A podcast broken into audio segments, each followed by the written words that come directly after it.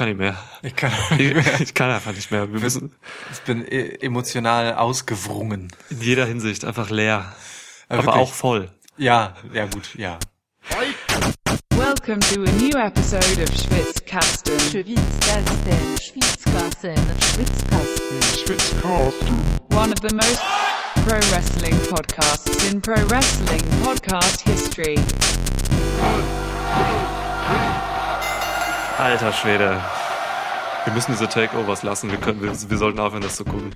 Ohne Scheiß. Es geht an Substanz, wirklich. Ja, ich, also ich, ja. Wir reden immer davon, äh, Nigel und Morrow und so sagen halt immer, dass, dass den Wrestlern, äh, zum Beispiel das Main Event jetzt, dass den Wrestlern irgendwie Jahre ihres Lebens nimmt oder so, aber was ist denn mit uns? War, ey, ohne Scheiß, was ist denn mit uns? Also ich meine, wenn jetzt hier ein Referee wäre, ich würde tappen. Einfach. So, ich, sorry, ich gebe auch, ich kann nicht mehr. Schön, dass du es noch Ich kannst. Also ich müsste äh, quit sagen Ja, oder so. ja. Ich könnte nicht mal tappen. Ja, irre. Gott, wir hängen ja auch gerade in unseren Vorrichtungen. Wir haben so Metallgerüste, in denen wir drin hängen, damit wir uns nicht selbst halten müssen. ähm, ja. Äh, NXT Takeover äh, Toronto Zwei. 2 ist vorbei. Ein Glück. Wenn ich mir vorstelle, ich müsste mir das jetzt nochmal angucken, ich wäre, also, boah, ich weiß nicht, ob ich emotional dazu in der Lage bin. Jetzt einfach nochmal so die drei Stunden, ne? Oder? Also, Alter. damit hier keine falschen, äh, falschen Vorstellungen übermittelt werden. Das war mega. Es war mega. Wirklich absolut geiles Takeover mal wieder. Äh, vier absolute Hammer-Matches. Eins davon, oder vielleicht sogar zwei davon, würde ich sagen, stehen nochmal einfach hervor, stechen hervor. Ja. Ähm, ein Match, das nicht gut war. Ja. Und sagen wir selten genug, ehrlicherweise. Ja, sagen wir selten ja. genug, dass es ein nicht gutes äh, Takeover-Match gab, aber das hatten wir diesmal. ja, alle paar Takeovers ist mal so ein schlechtes dabei. Ja. Aber, Aber- das ist okay. Ey, vollkommen okay. Bei dem Level, das da sonst abgefeuert wird, ist das völlig in Ordnung. Hallo, Ich bin Niklas, du bist Lukas. wir sind Schwitzkasten, der gemütliche, aber auch emotional ausgewrungene Waschlappen-Wrestling-Podcast. Vielleicht hilft Bier und Spezi, Prost. Ja. Prost. Wir haben ja Dosenbier im Schwitzkasten, es ist wieder mal soweit. Energie nachtanken. Ich habe Paulaner Spezi. Ah, die beste Spezi, die man für Geld kaufen kann. Okay. Kriegen wir Werbung? Haben wir, haben wir den Werbevertrag mit Paulana abgeschlossen mittlerweile? Nee. Gut, das nee. mach, da mache ich mir einen Jefer auf. Ja. ich bemühe mich halt so ein bisschen darum, dahin zu wirken, aber Ja. bisher kam der Anruf noch nicht. Vielleicht müssten wir dafür auch irgendwo unsere Telefonnummern veröffentlichen. Und schreibt einfach an management.schwitzkassen.de. Erinnere mich bitte daran, dass ich die E-Mail-Adresse einrichte. Am besten auch während du aufnimmst jetzt parallel. Wenn ich gleich mal ein längeres Statement halte, warum Io Shirai die beste Wrestlerin der Welt ist oder so, dann kannst du das vielleicht einrichten, Ja. weil die Mails werden jetzt schon kommen. Ja, da gehe ich von aus. Okay, ähm, Wollen wir mal äh, über tatsächliche Matches sprechen? ja, es, es ist tatsächlich schwierig für mich jetzt gerade, weil, also für euch zur Info, ähm, wir haben vor wirklich fünf Minuten ausgemacht, Takeover war durch. Ähm, Stimmt nicht ganz. Äh, inzwischen 20 Minuten her, weil wir halt echt eine Viertelstunde gebraucht haben. Also wir waren wirklich eine Viertelstunde schweigend jeweils hier. Jeder ist für sich einmal so nacheinander auf Klo gegangen. Wir haben in der Zwischenzeit nicht miteinander geredet und nur emotional verarbeitet. Das ist und erst die letzten fünf Minuten haben wir angefangen, wieder miteinander zu sprechen. Das ist ganz krass, aber es ist wirklich so. Das ist interessant, dass du das jetzt gerade sagst, weil für mich waren es fünf Minuten nur. Ich habe das alles nicht mitbekommen. Ich war halt woanders. Ich Ja. war, ich, vielleicht war ich auch kurz ohnmächtig. Du hast äh, wirklich um, um 10 hast du gesagt, als wir fertig waren, ah, es ist Punkt 10. So, und es ist jetzt äh, 22.23 Uhr, as we speak. Äh, in der Zwischenzeit fand wirklich etwas Verarbeitung statt. Das ist irre, aber es ist so. Stark. Jedenfalls, so. wa- was ich sagen wollte, ähm, es ist es ist schwierig nach diesem Main Event, das halt irgendwie knapp eine Stunde ging, Ja. äh, sich überhaupt noch an die anderen Matches zu erinnern. Aber wir werden das schaffen. Denn wir haben ja unsere Notizen. Wir haben uns echt keine Notizen Ich gemacht. hab ne? keine. Du hast Also gar ich- keine. Ich habe irgendwie. Ist äh, leer. Ja. ich habe immerhin solche Sachen aufgeschrieben wie Joshi Judas. Aber es ist gut. Das ist eine gute Aussage gewesen. ähm, ich hab, ich hab, war auch weise genug, noch nicht einmal die Überschrift zu machen. Normalerweise mache ich immer in so einem, während irgendeiner langweiligen Entrance, äh, schreibe ich eine relativ arzi, fazi äh, Überschrift äh, hier schon mal rein. Nicht mal das habe ich gemacht. Ich habe also gar, es ist wirklich leer. Ich pack mein Notizbuch jetzt weg. Wow, krasses Statement, Mann. Krass, also falls du irgendwas sagst, kann ich mir, muss ich das auf den Tisch schreiben oder auf meine Hand oder mir in die Arme ritzen. Street Profits verteidigen gegen Undisputed Era. Erste Match. Und du hast gesagt, Undisputed Era, die ja an allen Herren-Matches des Abends beteiligt waren, gewinnen entweder alles oder nichts. Ja. Ich habe gesagt, das stimmt nicht. Dazu später mehr. ähm, ja, war ein schönes Einstiegsmatch, finde ich. Also ich ähm, gönne den Street Profits ehrlich gesagt den Run, den sie haben, gerade total. So sehr man mh, ihre Gastauftritte äh, in den Main-Shows in Frage stellen kann. Ich persönlich finde es sehr unterhaltsam, auch wenn ich nur die Hälfte verstehe und der Rest mir dann doch zu tief in, in äh, Straßennerdtum ist. Straßennerdtum, geil. Ja. Ich ähm, habe mich inzwischen noch etwas mehr mit Angelo Dawkins angefreundet. Das haben wir auch während des Guckens zueinander gesagt, dass äh, wir inzwischen besser mit ihm klarkommen und ihn auch schätzen gelernt haben. Ja. Und er hatte in diesem Match auch wieder so explosive Momente, und zwar in der Regel, wenn er reinkommt. Dann, dann explodiert er halt wirklich, dann ist alles sehr dynamisch, sehr zackig, dann ist er sehr agil auch für seine Masse. Drei Minuten später wiederum holt ihn seine Masse wiederum ein und drückt hart auf seine Cardio. Angelo Hottag. Ja, wirklich. ähm, gut, darüber, dass Montez Ford der eigentliche Star des Teams ist, müssen wir jetzt nicht schon widersprechen. Das machen wir gefühlt bei jedem Street Profits Match. Ja. Ja, aber war ein guter Einstieg. Ich war nicht richtig weggehauen, muss ich ganz ehrlich sagen, aber es war gut und es nahm vor allem dann im Matchverlauf immer mehr an Fahrt auf und dann war ich am Ende schon zufrieden. Sehe aber die Downsides schon und das tut mir weh, das zu sagen, vor allem bei Undisputed Era. Es wird dir noch mehr wehtun, aber Bobby Fish ist alt. Zitat Niklas. Fiel ungefähr fünfmal während des Matches. er ist der Opa der Undisputed Era, so, ne? Ähm, ich mag sagen, aber ich, ich, ich liebe ihn sehr trotzdem. weil Einfach so, vor allem so in Backstage-Segmenten und so, er, er vermittelt irgendwie so eine, so eine gewisse Coolness, ähm, die so anders ist noch als die von den anderen Jungs, so, die irgendwie so als die jungen Spunde daherkommen noch. Nicht, nicht so diese juvenile Überheblichkeit, sondern so eine Was ist denn juvenil? äh, jugendlich. Ach so, Das ist ein unnötiges Fremdwort meinerseits äh, für jugendlich. Ich Ich, hätte, ich muss an Waffen denken, Juvenile oder so, ist glaube ich eine Waffe, oder? Falls ein Videospiel. ist auf jeden schwer. Fall ein Rapper auch. Ich habe mal einen Zentauren gespielt, ähm, bei irgendeinem Videospiel. Ich weiß gar nicht was. Ich glaube Shining Force 2, wer sich daran erinnert, auf dem Sega Mega Drive. Und da war so ein, da war ein Zentauren und der hatte, glaube ich, einen Juvenile immer so, konnte er kaufen. Hm. Ich glaube, es ist auch ein Speer. Naja, egal. Ein Ja. jugendlicher Speer. Ein jugendlicher Speer, finde Ja. ich okay. Penis, was? Was? Ähm, wow. Oh, ja, Habe ich jetzt erst verstanden.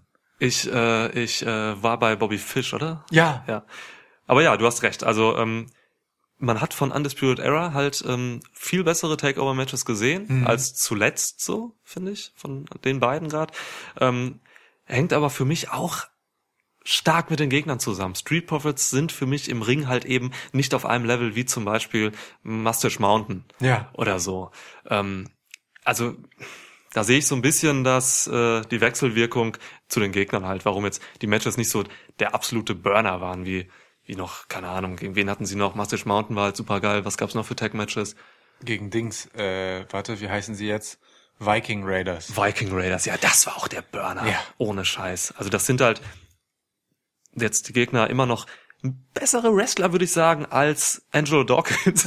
Aber das Wort würde ich niemals beleidigen in irgendeiner Hinsicht. Er würde auch einfach über dich rüberspringen und auf deinem Kopf stehen bleiben und Ja. von oben herab auf dich gucken. Also wir haben hier, wir haben hier natürlich, wir haben, wir haben hier natürlich trotzdem ein geiles Match gesehen. Ähm, hatte absolutes ähm, Einsteig, Einstiegspotenzial, so äh, wurde ihm gerecht. Äh, wir haben hier, keine Ahnung, ich, ich erinnere mich an schöne, schöne Knie. Ähm,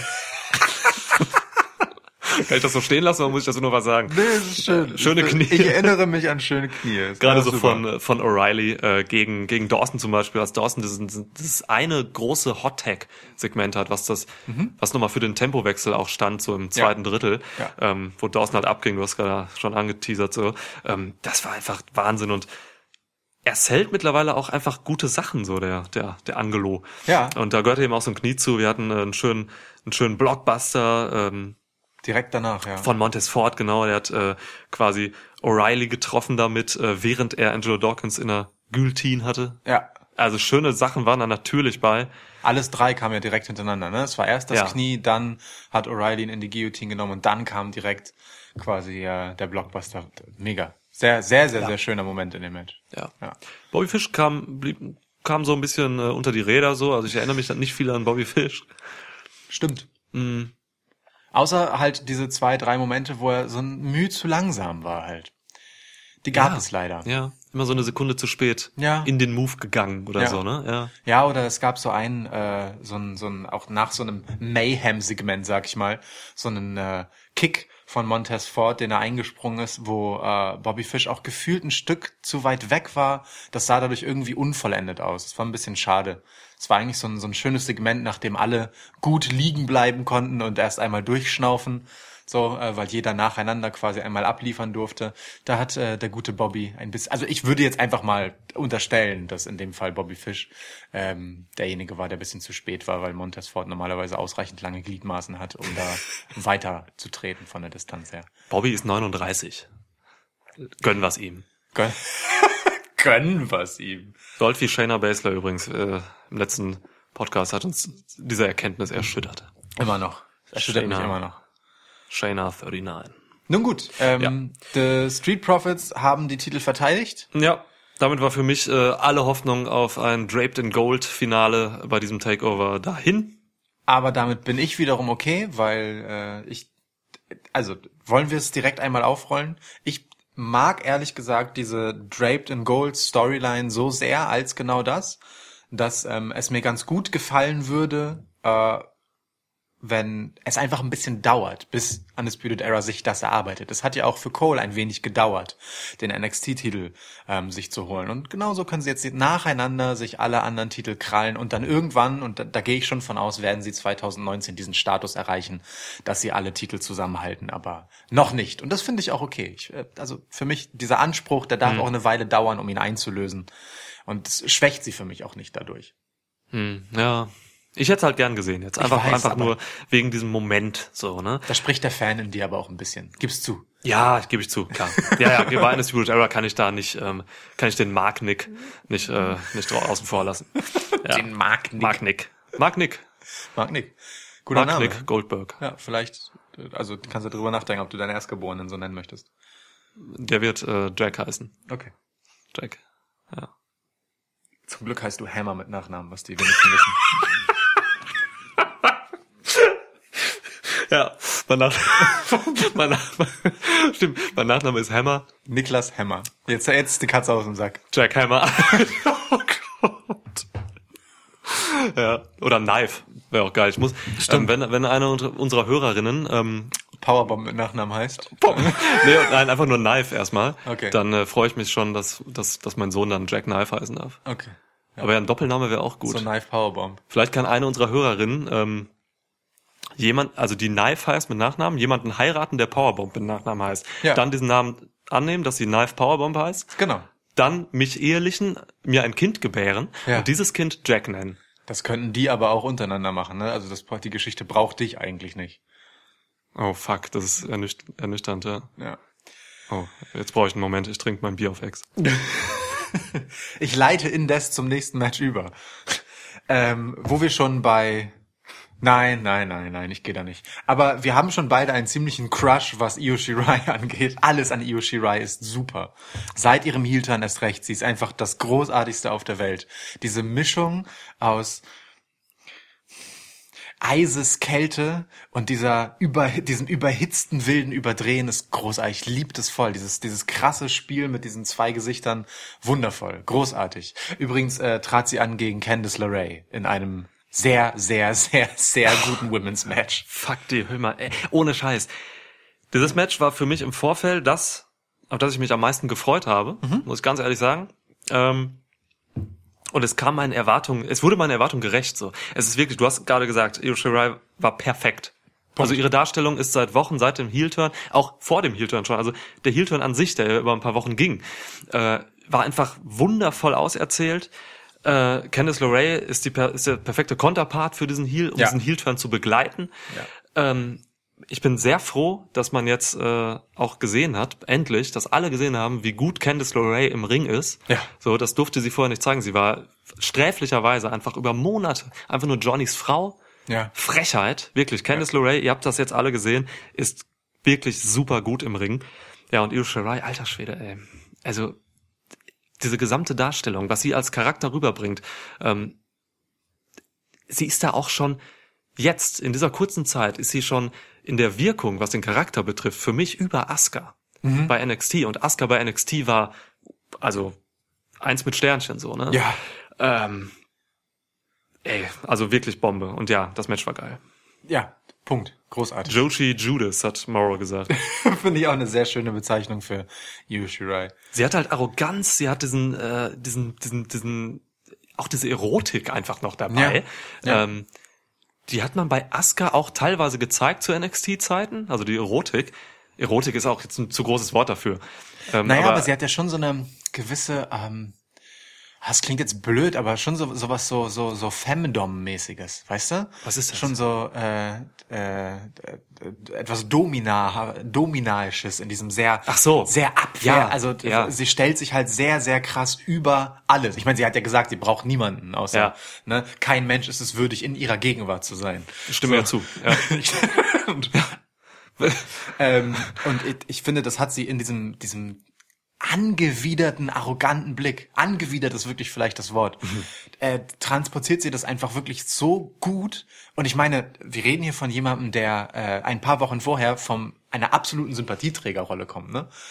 Total krass, wie, wie schnell das geht und wie nachvollziehbar und glaubwürdig all das ist. Ihre gesamte Körpersprache, ihre Mimik, die Viciousness in ihren Moves, alles ist on point. Io Shirai ist grandios. alles, was vorher war, die Face, Babyface äh, Io, das war alles nur Zwischenphase. Das war alles nur Warten auf das, was wir jetzt haben, nämlich die meiner Meinung nach äh, beste Wrestlerin unterm ganzen WWE-Banner. Bam. Ähm, ja, ist eine, äh, ist eine wuchtige Aussage, wie Jasmina, unsere ja, Shoutout äh, Jasmina Schwammler, ähm, gesagt hat. Äh, aber ich stehe dazu. Also es ist wirklich, ähm, es, äh, was sie im Ring kann und was sie jetzt auch noch, und das fehlte halt vorher, was sie jetzt noch transportiert über Charakter, so, das hat man vorher halt nicht gesehen. Ne? Das war Ja. halt einfach nur ein, ein generischer Babyface-Charakter so. Ja, tatsächlich, Ähm, ja. Und dann noch mit diesen, mit diesen dämlichen Japan-Klischees Ja. so vermischt. Ähm, ja, das, das, das passte mir nicht. Ja, wir haben jetzt alles. Und äh, das Match, alter Schwede. Also eines der besten Women's Matches so, äh, der jüngeren Takeover-Geschichte. Der jüngeren Geschichte. Die jüngere, ja, der Generell. Jüngere, Also stimmt. das müssen wir gar nicht auf Takeover beschränken. Ja, das kann man so sagen. Wir hatten super Aktionen. Ich kann die gar nicht alle. Ich habe, ich weiß nicht, ich habe ein paar Notizen gemacht, so, aber es ist halt müßig. Also ne, wir hatten hier einen, geilen Tornado äh, Suicide Dive von Candice LeRae, den sie dann einfach in einen Tornado DDT umgewandelt hat. Das, Ähm, wir, nee, komm her, ich, ich sag jetzt nicht irgendwie die einzelnen Moves oder so. Äh, wer das gesehen hat, weiß, dass die einfach geile Moves können. Ähm, was ich herausstellen will bei diesem Match, waren eigentlich die, oder war die, die schöne Darstellung der, der verschiedenen Phasen. Also man hat hier quasi das gesamte Wrestling-Lexikon abgefahren, indem man halt ähm, am Anfang so dieses methodische gezeigt hat, methodische Wrestling. Ähm, Io Shirai hat einfach Candice da dominiert, so hat ähm, ein bisschen Charakterarbeit gemacht. Ähm, wir hatten zwischenzeitlich äh, Phasen, da gab Submissions, äh, wir haben Octopus Hold gesehen, ähm, wir haben Crossfaces gesehen. Die, das Match wurde am Ende, wurde zum Schluss beendet mit einer Submission, kommen wir später noch zu. Wir hatten High-Flying-Moves, ähm, Spanish Fly von ganz oben, wir hatten Moonsaults. Und wir hatten halt einfach geile Moves, wie ein Reverse Hurricane Runner. Ja. Das sieht man gerade bei den, ähm, bei den Damen tatsächlich sehr selten. Also, wie Io Shirai den auch gesellt hat. Also, wow. Hat Candice den gemacht? Ja. Ah, okay. Ja. ja. Also wie sie da hinten übergeklappt ist und auf ihren Bein quasi noch so Mm. Stimmt. stehen blieb, Stimmt. wie so ein menschliches Dreieck. In ein Cover direkt. Ne? Ja, ja, genau. Ah. In, so, in so ein direktes äh, Cover. Gro also große Kunst, wirklich, also wirklich ist großartiges Wrestling. Ja. Witzig ist, nach den Entrance, also die beiden könnten ja vom von der Präsentation her nicht konträrer sein, ne? Yoshi Rai, dieses herablassende, dunkle, düstere, böse äh, und dann dann Bonbon Candice LeRae. Aber also, du meintest noch so, Mann, wie bunt das ist. Aber es ist ja wirklich so. Ja. Ähm, aber das steht natürlich äh, überhaupt nicht im Einklang mit dem, was Candice LeRae letztendlich im Ring ist. Und das ist auch gut so. Ne? Also sie ist ja ein bisschen ähm, quasi die die legitime Nachfolgerin von von Bailey, einfach äh, quietschebunt, aber hart. ähm, und da hat sie auch im Match überhaupt nicht zurückgehalten. Also das war einfach ein gutes, hartes Wrestling-Match auch. Ja. Äh, trotz aller Babyfacigkeit von Candice LeRae. Und das ist gut, das ist auch gut für sie. Das Einzige, was bisschen schade ist, ist, dass sie äh, nicht an den Punkt kam, mh, wo ich das Gefühl hatte, sie ist in der Nähe davon, äh, Io Shirai zu besiegen. Sie hat ja auch keinen Finisher gezeigt und nix. Aber das ist äh, in dem Rahmen total in Ordnung, weil man halt gerade dabei ist, Io Shirai nach ihrem Heel-Turn einfach als massiv saustark und gefährlich darzustellen. Und das ist genau richtig, dass jemand wie Candice LeRae, der hast du ja richtig gesagt, bisher keine besonders prominente Rolle als Wrestlerin gespielt hat, Ja. ähm, da nicht allzu sehr in die Nähe kommt, äh, Io Shirai auch gefährlich zu werden. Insofern schon in Ordnung. Das stimmt. Das liegt tatsächlich, wie du sagst, am Match so, ne? Wenn das jetzt ein, W- äh, wenn das jetzt ein NXT-Title-Match gewesen wäre oder so, hätte man das erstens auch noch mal so fünf Minuten verlängert. Ja. Ähm, und dann hätte man eben noch diese fünf Minuten nutzen können, um auch Candice LeRae, das äh, knallige Kaubonbon, ähm, einfach noch mal irgendwie mehr zeigen zu lassen, so, ne? Aber ja, ging, es ging um Io erstmal in erster, Ja. erster Linie. Natürlich mit dem schönen, mit der schönen Nebenwirkung, dass Candice LeRae auch einfach jetzt massiven Respekt hat bei allen, die dieses Match gesehen haben. Ja, So, zu Recht. perfektes Wrestling, wirklich. Ja, Ganz große Klasse. Und äh, ganz große Klasse auch diese Art, äh, einen neuen Submission-Finisher von Io Shirai einzuführen. Super, dass sie den hat. Gefällt mir sehr gut. Ähm, auch das nochmal Rückenwind für Candice, ne, aus dem eigentlichen Finisher, dem Moonsault ähm, von Io Shirai. Ist Candice LeRae ausgekickt und dann ähm, hat Io einen neuen Move quasi angesetzt, nämlich den Koji Clutch. Und äh, mit ihren äh, ja, damit dann die gute Candice besiegt letztendlich durch, äh, ich glaube durch Referee Stop, ne? Sie hat nicht getappt, Ja. sondern äh, der Ref hat Die Hand hat sich nicht mehr bewegt. Genau. Es, ja, ist ein legit Move, so, ne? Ja. Äh, Es ist einfach, das ist krass. Also, wer das weiß, äh, wer mal die Beine eines anderen Menschen um sich, um, um den Hals, Nacken, Kopfbereich hatte, ähm, weiß, wie kräftig Beine sind. Das ist einfach der, das sind einfach die heftigsten Muskeln im Körper, so. Und, äh, das tut schon weh. Ja, sah gut unangenehm aus. Ich glaube, sie äh, ist im, am Ende des Tages irgendwie auch so ein bisschen noch mit Armbar. Damit hat sie ja angefangen und Io hat auch noch so untergegriffen, glaube ich. Ja, sie hat und den den, Arm den so Arm von, von, also zur Hand, die sie eingeklemmt hat von äh, Candice LeRae und die noch so mit angezogen. Ich habe den Move noch nicht ganz durchdrungen, aber er gefällt mir auf jeden Fall gut, denn er Ja. sieht sehr, sehr gefährlich aus. Ja. Äh, und Io verkauft ihn natürlich auch wie eine Irre. Insofern, Es gute gibt, Sache. Es gibt wenig Submissions bei NXT, die auch nicht äh, wirklich, also real sind, so. Ne? Ja, stimmt. Ja, genau. Also äh, um noch vielleicht noch mal noch einen lobenden Satz zu sagen nach den 19 davor.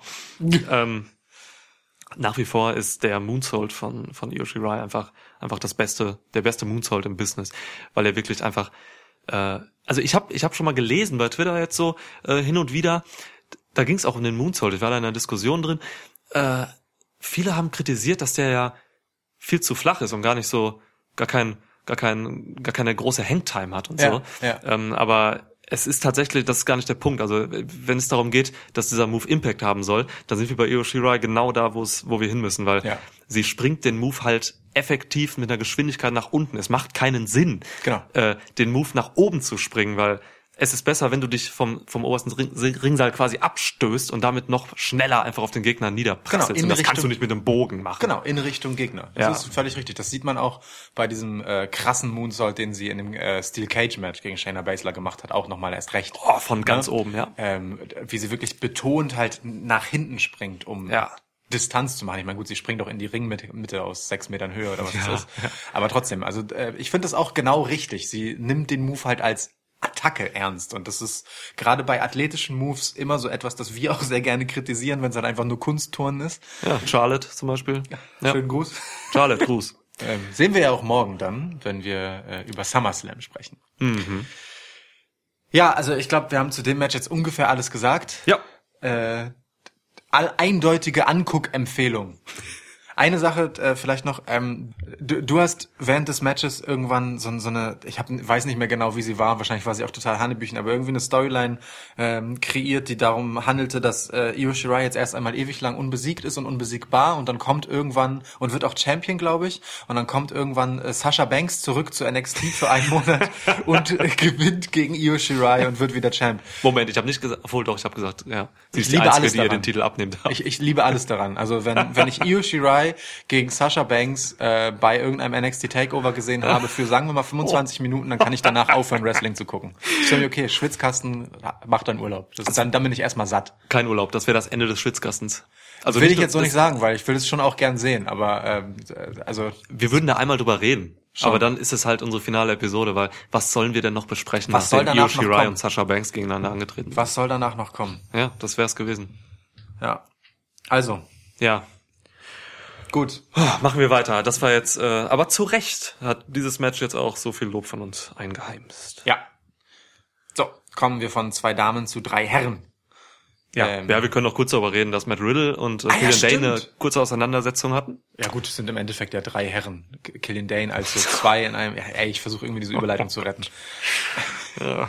Ja, wie gefällt dir denn der neue Killian Dane? Der neue Killian Dane. Ähm, gut, guter Jung. Also ein guter Mann. Wir haben den ja, wir haben den vor ein paar Jahren mal live gesehen in Hamburg in der Markthalle bei WXW. Da wurde er Beast von Belfast angekündigt.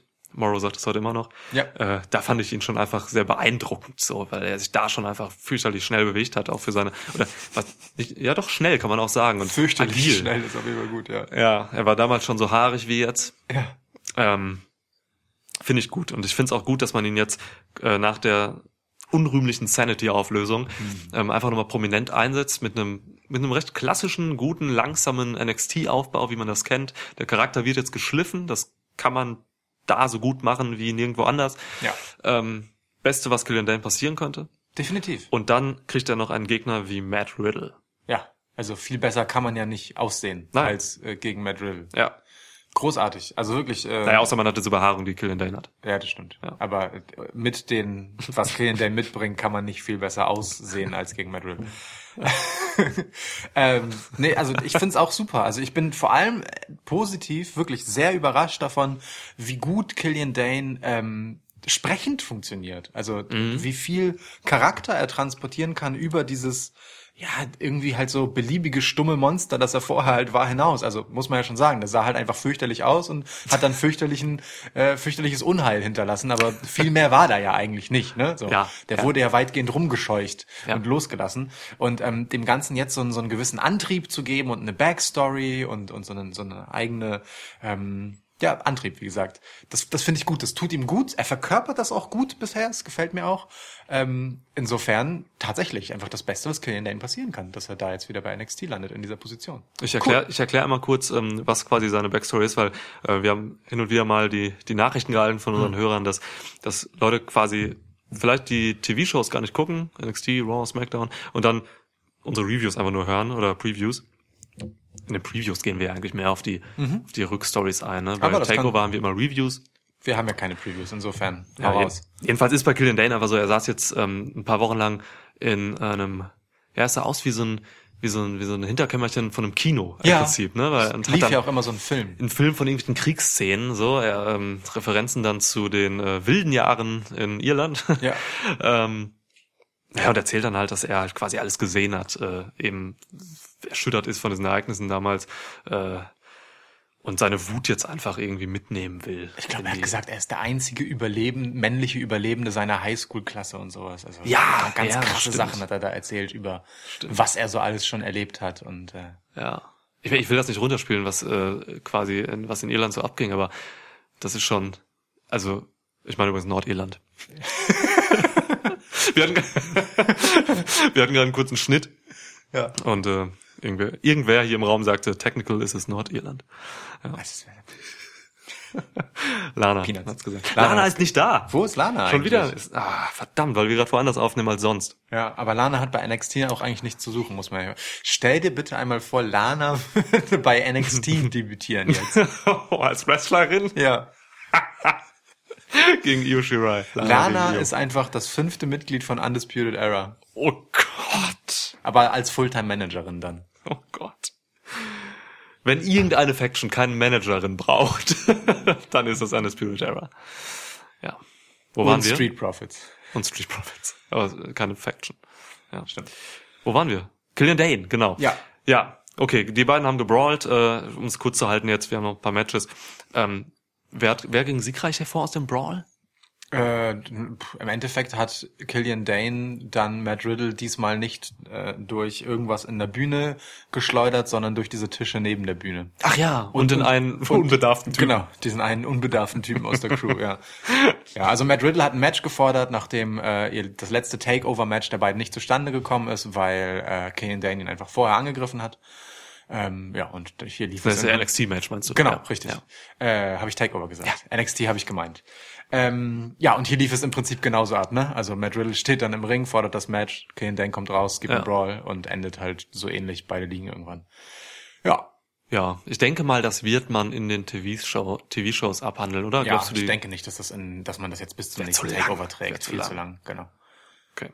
bin eher gespannt, äh, wer dann danach äh, sich Killian Dane noch in den Weg stellen darf und worauf es dann hinausläuft, auf wen er dann letztendlich trifft. bin erstmal gespannt, wer da gewinnt. Wer soll, also Ja, ich, ja. ich weiß nicht, es ist für mich 50-50. Für mich ist der neue 50. Typ, der aufgebaut wird und eigentlich einen Sieg braucht. Aber mit Riddle ähm, ist halt auch gerade noch irgendwo im Aufbau. Ja, Der hatte seine High-Profile-Matches noch nichts bei einem Takeover so, ne? Also Matt Riddle ist ein Kandidat für den, wir haben das letzte Mal gesagt, im letzten, in unserer letzten NXT-Review, dass er eigentlich so der nächste Gegner für Adam Cole ist. Mhm. In unserer, in unseren Augen. Ich glaube, du hast es gesagt. Und ich habe dann deine Augen genommen. bei mir eingesetzt. Mega kranke Operation war das. Das war Gott, alles voller Blut. war widerlich. war. Augenwasser überall. Augenwasser, ich weiß Ja. nicht, ist das ein richtiges Wort? Augenwasser, klar. Okay, cool. Das ist so schwarz.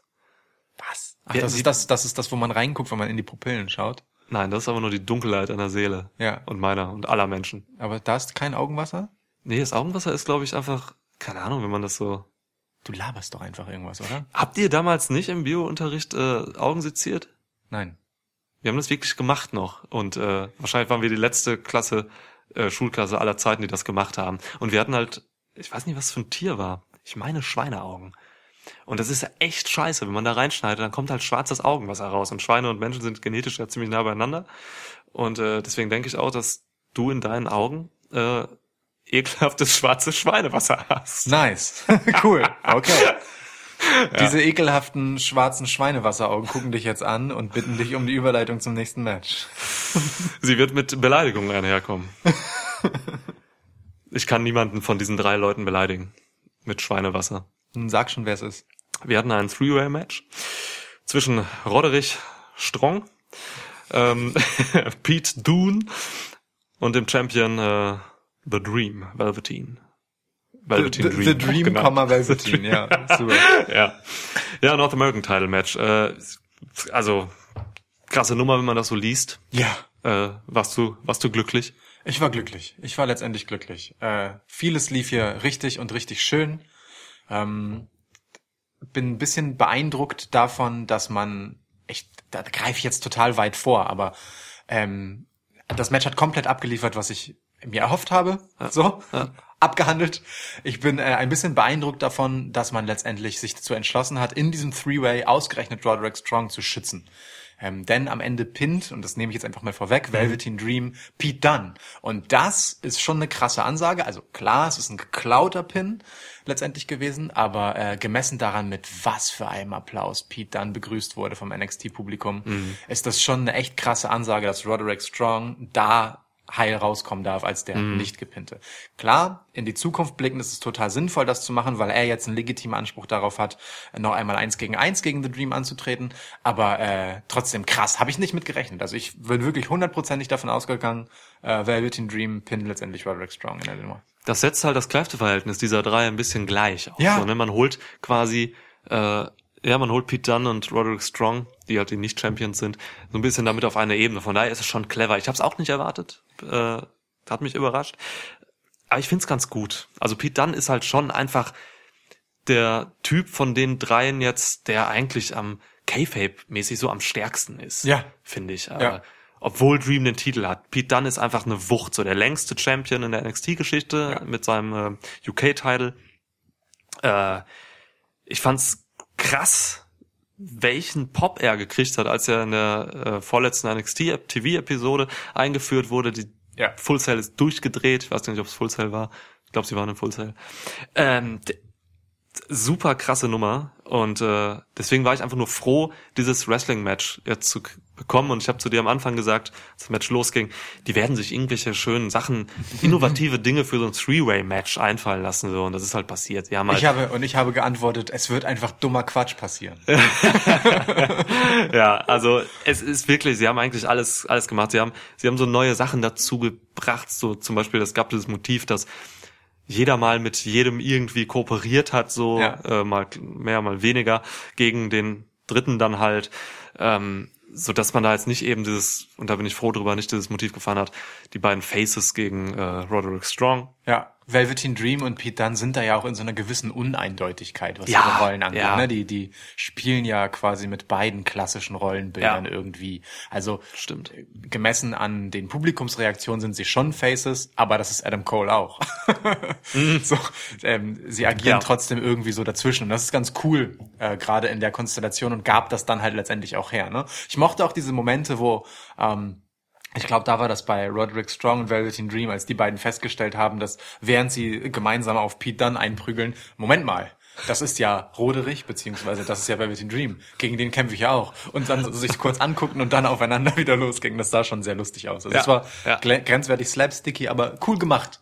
Und ähm, was innovativen dummen Quatsch angeht, gab es auch diesen sehr schönen Moment, wo äh, äh, wo im Prinzip Velveteen Dream und Pete Dunne so nebeneinander in den Seilen hingen und Roderick Strong immer Ja. hin und her Ja. quasi an den beiden vorbeigelaufen ist und immer jeden von denen einen Move mitgegeben hat. Immer so hin und her. Ja, ein Schlag einfach für jeden immer. Mal Herrlich. mit rechten Arm, mal mit linken Arm. Ja, Ja, das war super. ganz schön. Und wo, wo ich eben die Knie gelobt habe von O'Reilly, ähm, muss ich jetzt auch auf jeden Fall die Knie von äh, Roderick loben. Das ist, äh, das ist krass, was er da so in Sachen V-Trigger raushaut. Ähm, generell Strong für mich vielleicht so ein bisschen der VIP dieses Matches.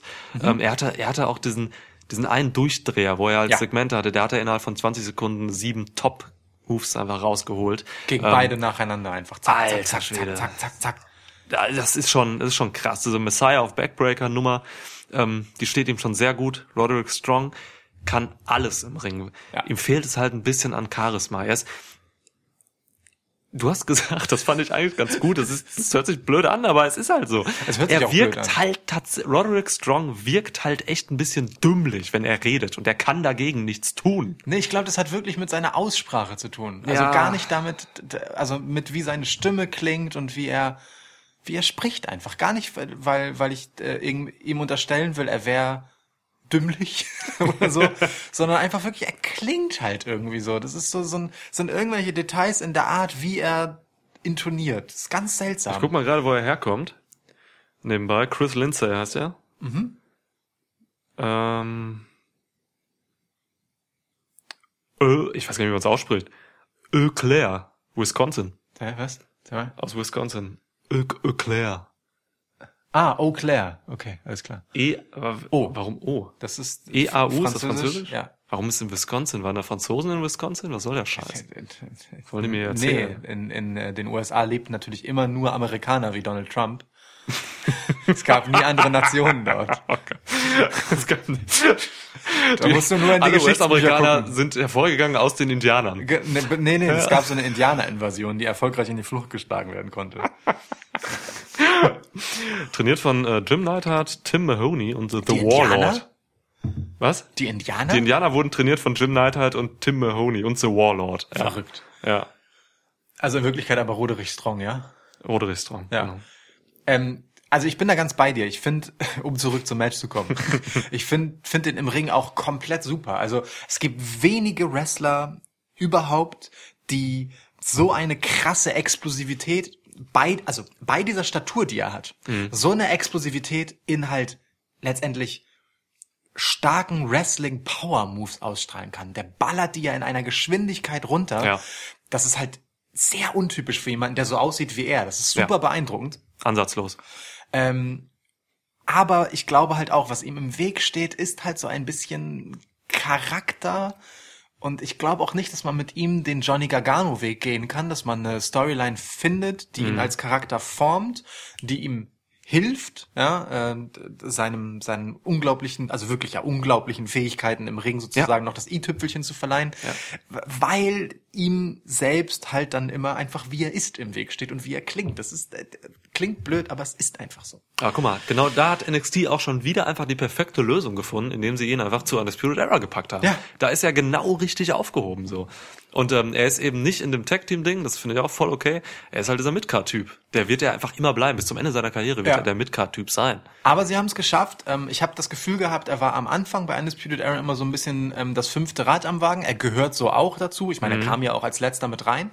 Und sie haben es schon hinbekommen, zumindest für meine Wahrnehmung, ihn so als als Nummer zwei hinter Adam Cole zu positionieren. Einfach weil er als Singles-Wrestler eben für sich Ja. stehen kann, Ja. während Fish und O'Reilly sich schon gegenseitig brauchen irgendwie. Das meine ich auch mit Midcard, also Midcard Title, mein, meine ich, Ja. muss ich Ja, ja. zusetzen, so, ne? Ja. Das ist schon eine perfekte Aufstellung, ja. Ja, eben, und äh, O'Reilly und Fish sind halt mit äh, Re- Red Dragon so, sind halt das, das äh, sind halt seit Jahren einfach ein Tag-Team, so. Bei Ring of Honor habe ich sie geliebt, so, da war Kyle O'Reilly schon genauso cool, wie er jetzt ist. Bobby Fish war schon genauso alt, wie er jetzt ist. Und, Einfach mit 39 auf die Welt gekommen, mit gezwirbeltem Bart. Äh, genau. Das sind halt alles drei, diese Ring of Honor Typen so. Die waren alle, dr- haben da quasi ihre Titel geholt und so. Das ist, ähm, apropos, das erinnert mich gerade ran. Äh, ich muss kurz noch mal einmal den, äh, einen WWE Network Show empfehlen. Ja. Ähm, mit meinem Twitter Account habe ich das gemacht. Ihr könnt mir gerne folgen. Nick, in Klammern Schwitzkasten Podcast. Ähm, Table for Three. äh, Cesaro, Sh ähm, Seth Rollins und Nigel McGuinness. Die haben den, äh, die ganze Folge haben sie auch äh, Table of Honor genannt, weil die halt alle eine wahnsinnig krasse Ring of Honor Vergangenheit haben. Es wurden sehr viele äh, Videos gezeigt aus den, aus den Zeiten dieser, dieser drei grandiosen Wrestler. Ja. Äh, es ist wirklich eine lohnenswerte Episode. Guckt euch das mal an. Es geht viel um, also sie gehen schon tief rein, so in die, in Sachen Wrestling-Stile und so, ähm, wie die Ring of Honor Leute, WWE quasi stiltechnisch auch verändert haben und so, als dann CM Punk dahin kam und Daniel Bryan und so. Super interessante Folge. Äh, schaut euch das an. Werde ich machen. Und Nigel McGuinness macht Zaubertricks während der Show. Großartig. Ja. Großartig. Ja, und Ich zwar glaub- gute. Ich glaube, das kündigen sie auch schon in dem, äh, in dem Teaser-Schriftchen dazu an. Irgendwo habe ich das auf jeden Fall schon gelesen, dass er das tut. Dass er zaubert. Ja, ja. Großartig. Aber auch eine geil sympathische Runde, ehrlich gesagt, die drei. So. Ja, total. Ist auch gut. Seth Rollins wird, ist ja momentan gerade so im Internet, äh, über Twitter und so, ist, steht er ja gerade, ist er ja gerade nicht so gut positioniert. Ah, durch ja, den Scheiß, den er sich geleistet hat. Ja. Ähm, Wir sind im letzten Podcast ein bisschen drauf eingegangen. genau.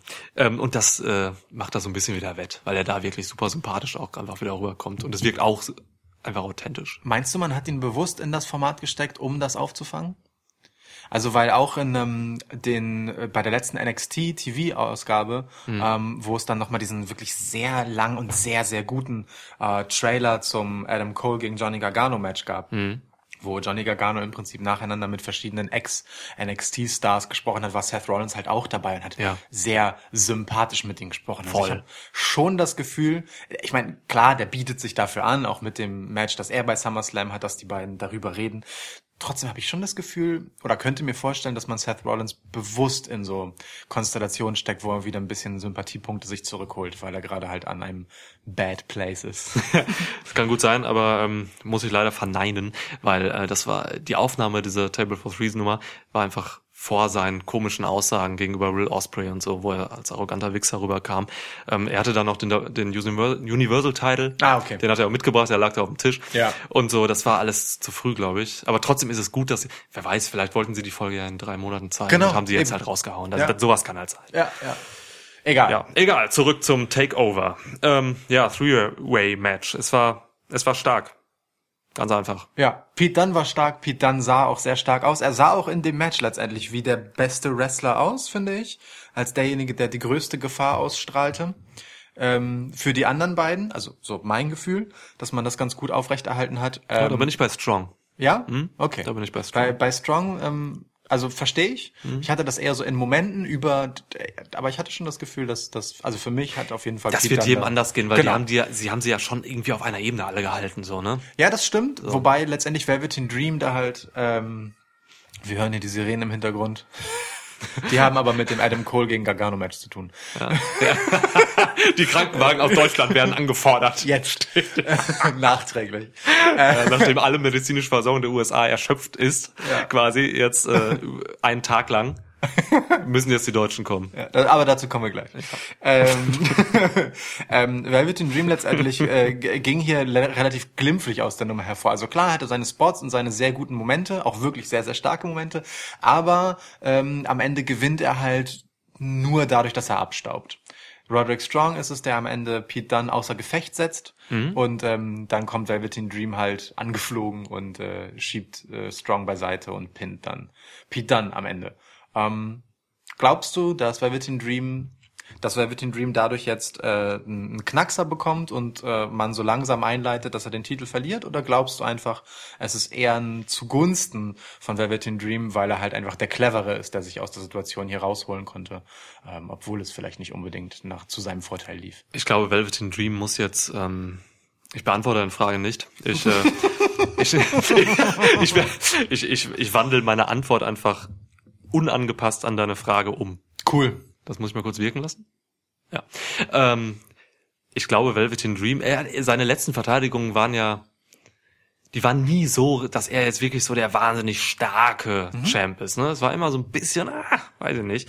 Ähm, seine Gegner waren jetzt auch nicht immer so stark. Tyler Breeze zum Beispiel war keine wirkliche Gefahr im Vergleich zu diesem Match jetzt. Ja. Ähm, Velveteen Dream ist für mich größer als der Titel.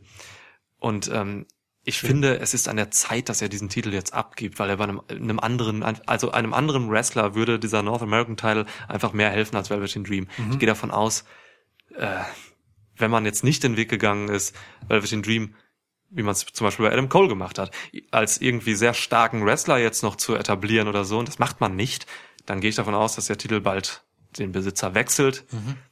Ich dachte tatsächlich, es passiert jetzt bei diesem Takeover, aber meine Predictions waren sowieso für den Arsch hier.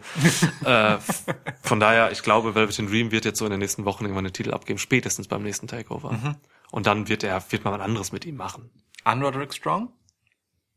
Ich würde es mir sehr wünschen. Ich denke- Vielleicht ist Roderick Strong, der, was an deine Theorie dann so anknüpft, jetzt zu der nächste von Undisputed Era, der Mhm. halt den Titel bekommt und dann können irgendwann Ende des Jahres äh, O'Reilly und Fish nachziehen und dann haben sie alle Gold. So. Genau. Ich Ja. denke, auch so wird es ungefähr passieren, ehrlich gesagt. Auf jeden Fall. Gefühlt ist Roderick Strong halt in dem Match natürlich auch näher dran gewesen, als äh, Fish und O'Reilly an dem Titelgewinn waren. Das stimmt. Ja. Und ähm, er hat, wie gesagt, ja auch einen legitimen Anspruch, nachdem er einen Freeway verloren hat als der Ungepinnte. Ja. Roderick Strong, der Ungepinnte. der Ungepinnte. Seine Autobiografie. Ja. Der Umgekrempelte. Ähm, Wie war das nochmal? weiß ich nicht, aber es gefällt mir. Ja, Nickelodeon. Der Umgekrempelte. Der Typ. Ah, Mann, der Typ, der sich mit der Schaukel einmal komplett überschlagen hat, so ein Kind, und dann war sein Inneres nach außen gekehrt. Ah. Erinnerst, kennst du das nicht? Nee, aber es klingt super. Nicht Arnold? Arnold vor Footballschädel? Ja. Der Umgekrempelte hieß es einfach, ohne Scheiß. Wer denkt sich denn sowas aus? Oh mein Gott, ich habe das früher geguckt.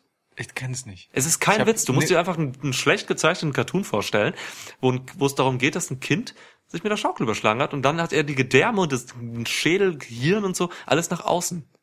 Es klingt super wertvoll. Wer das nicht kennt, bitte googelt der Umgekrempelte. Es ist einfach, boah, alter Schwede. Ich werde das nachher machen. Kannst du es bitte verlinken später? Ja, ich werde mir was einfallen lassen. Danke. Ja. Okay, müssen wir zu dem Match eigentlich noch irgendwas sagen? Also auch hier, auch das wieder, das Match war einfach gute Werbung für NXT, ist einfach ein schönes Match gewesen. Fertig ja, aus. Fertig aus. Lass weitermachen. Ja, okay. So. An, äh, also, äh, Äh, Ja, lass uns einfach immer äh, hundisch sprechen ab jetzt. Okay. Oder rückwärts. Wir hatten das mal in einer der ersten Schwitzkassenfolgen da. Stimmt. Da äh, habe ich hast mal du was- rückwärts gesprochen. Da hast du irgendwas rückwärts gesagt, Ja. das klang Ein Uigas. Ist gar troll. Aug war dabei, das weiß ich noch. Aug. Ja. Und ich habe das am Ende der Folge dann vorwärts abgespielt und es hat, also rückwärts, und Ja. es hat überhaupt nichts geheißen. wirkte eigentlich du kannst gar nicht rückwärts sprechen. satanische Ritualformel bei diesem Outro Das klingt damals. einfach wie nichts. Das klingt einfach wie Unfug. Du kannst nicht rückwärts sprechen. Hör auf, das zu behaupten. Ich gar. Also Lubin Ken. Denk mal drüber nach, Mann. Ich möchte, ah Mann, kommen wir zu etwas, über das ich genauso wenig reden will, äh, nämlich zu Mia Yim gegen Shayna Baszler. Also, Mann, ich habe am Anfang des Matches noch gesagt so, ey, Mia Yim ist einfach gar nicht ready für das Ganze. Und Mann, war sie nicht ready für das Ganze. Du meinst, du meinst wohl I'm me. Und jetzt Shayna Baszler bitte. Anasch. Was? Relzap. So eine Scheiße. Anasch Relzap. Das ist super, oder? Klingt wie eine ukrainische Nachrichtenkorrespondentin oder so. Oder? Und nun das Wetter mit Anasch Relzap. Ja. Ja, stimmt. ja, okay. Sorry, was hast du gesagt? Ich war gerade konzentriert. ich habe mich einmal im Leben konzentriert im Schwitzkasten. Mia Yim gegen Shayna Baszler war nicht so das gute Match. Ja.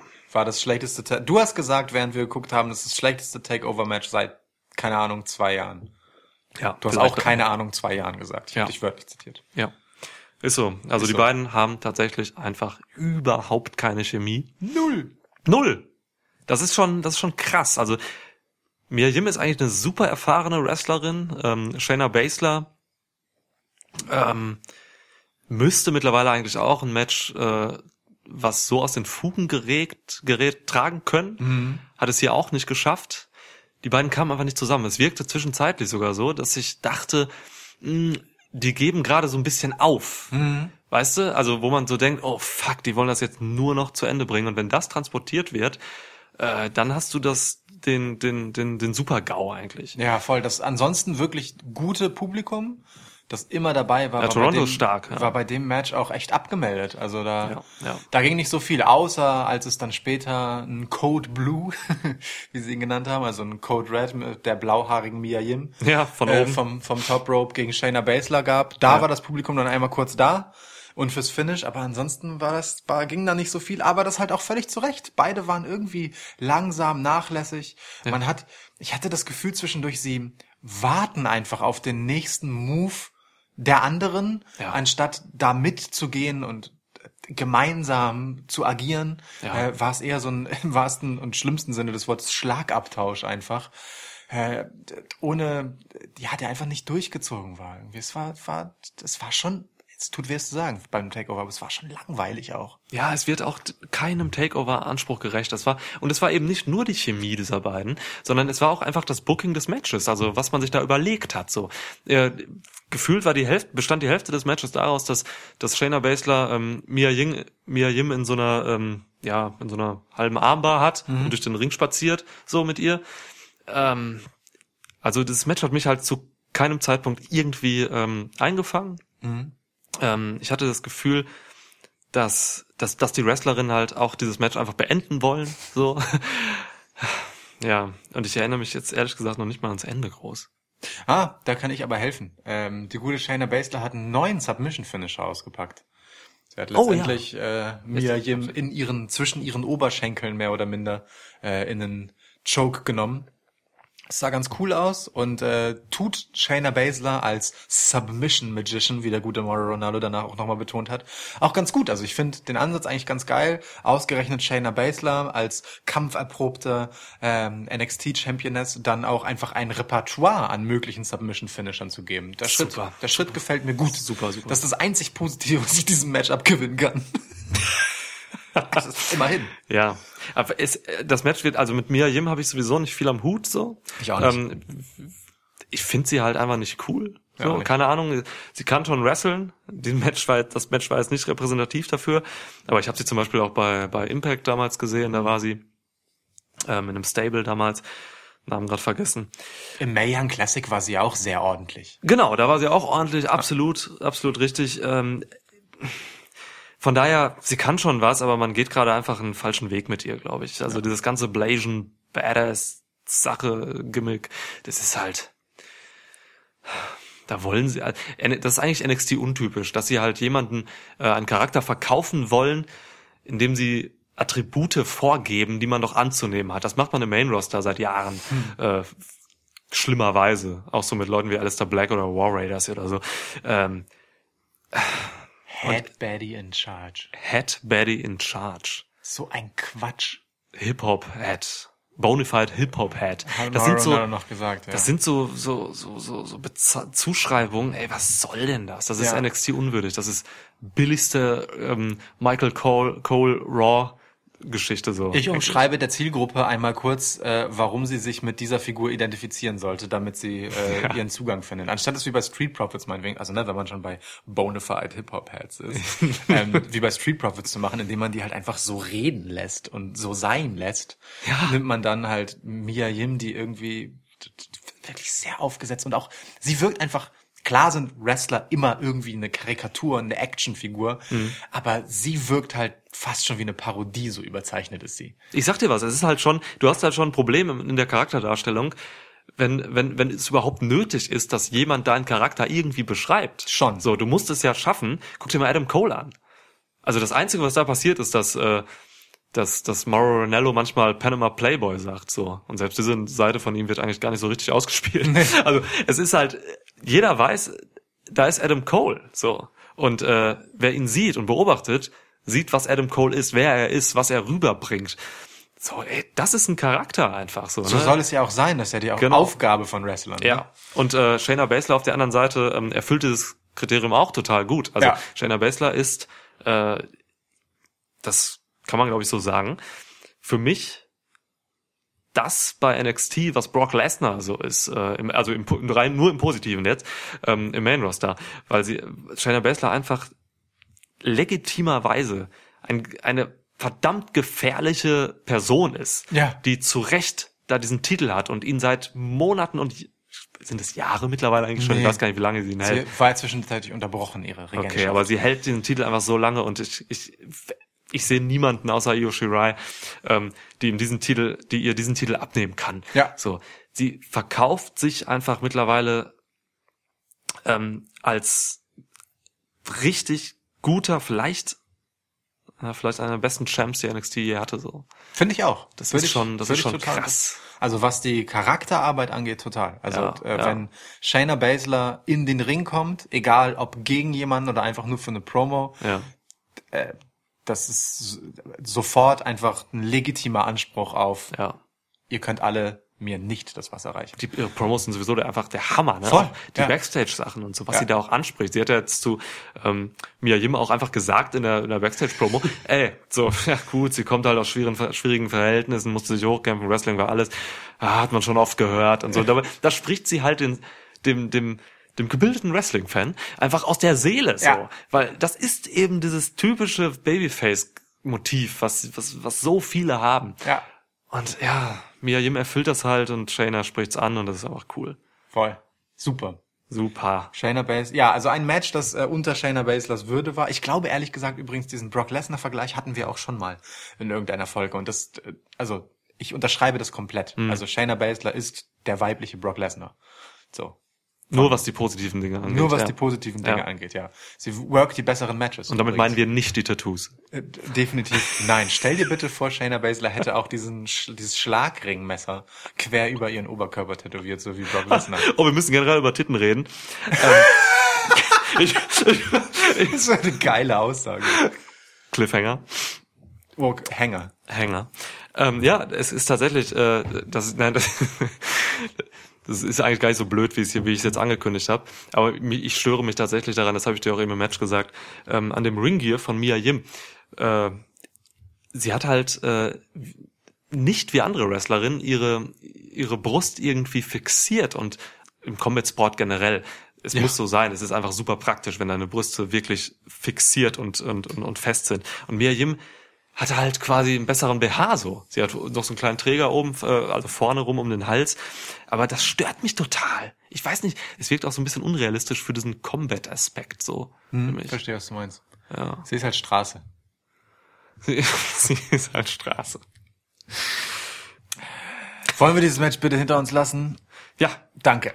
Kommen wir zu einem Drittel von Takeover Toronto 2, nämlich den letzten drei Matches, wenn man so will. einem Two out of Three Falls Match zwischen Adam Cole, dem NXT Champion, gegen Johnny Gargano. In einem zuerst Wrestling Match, Fall 1, Fall 2, Street Fight, Fall 3, Käfig voller absurder Waffen Match. und Barbed Wire. Ja, ich weiß gar nicht, wie das offiziell hieß, der, der dritte Teil des Matches, ist auch egal. Konnte uns auch niemand sagen von den Moderatoren. Ja, ich bin, Kommentatoren. also ich bin nach diesem Match auf jeden Fall erst einmal heilfroh, dass beide noch leben. Alter.